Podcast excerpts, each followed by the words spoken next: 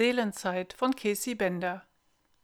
Vertraut, dein Gesicht ganz nah auf dem Kissen, das Blau deiner Augen, die silbernen Strähnen in deinem Haar, der leicht gebogene Mund, wenn dein Kopf auf der Seite liegt. Jeden Morgen sehen meine Augen dieses Bild.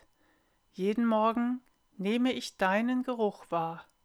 Jeden Morgen wache ich neben dir auf, ganz selbstverständlich. Doch ich sehe dich nicht. Zu oft habe ich dich angeschaut, gerochen und gehört. Ich weiß, was du sagst, bevor du sprichst. Ich höre das, was ich erwarte.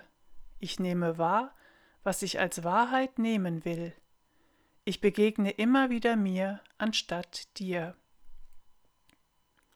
Das ist der Lauf der Dinge. So ist es, wenn Menschen gemeinsam alt werden, die immer gleichen Wortgebilde, die sich wiederholen, die immer gleichen Gemeinsamkeiten, die immer gleichen Unterschiede, immer dieselben Konflikte. Eingespielt in Jahren der Vertrautheit. Manches ist zu Ritualen geworden, zur festen Gewohnheit ohne Lebendigkeit, der Lauf der Dinge.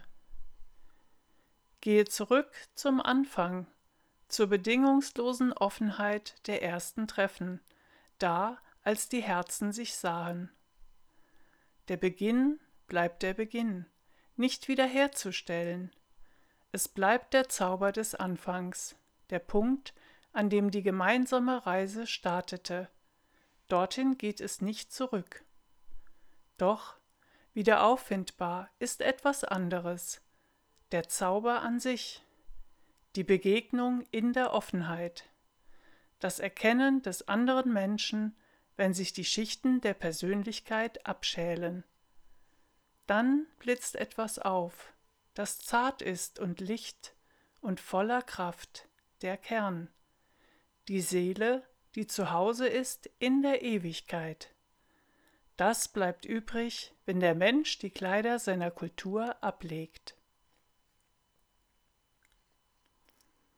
Im Verlieben ist das Aufleuchten der Seele ein Geschenk, kaum wahrgenommen, aber selbstverständlich da. In den Jahren des gemeinsamen Weges drängt sie sich nie auf, wird vergessen von all den Projekten und verschwindet unter der Alltäglichkeit im Lauf der Dinge. Oder sie wird reserviert, nur für sich selbst, doch so vergeht sie, ihre Leuchtkraft nimmt ab, wird kleiner und kleiner und sie verschließt sich. Die Seele beginnt nur zu leben, wenn sie gewollt und ernährt wird und wenn sie ihresgleichen begegnet.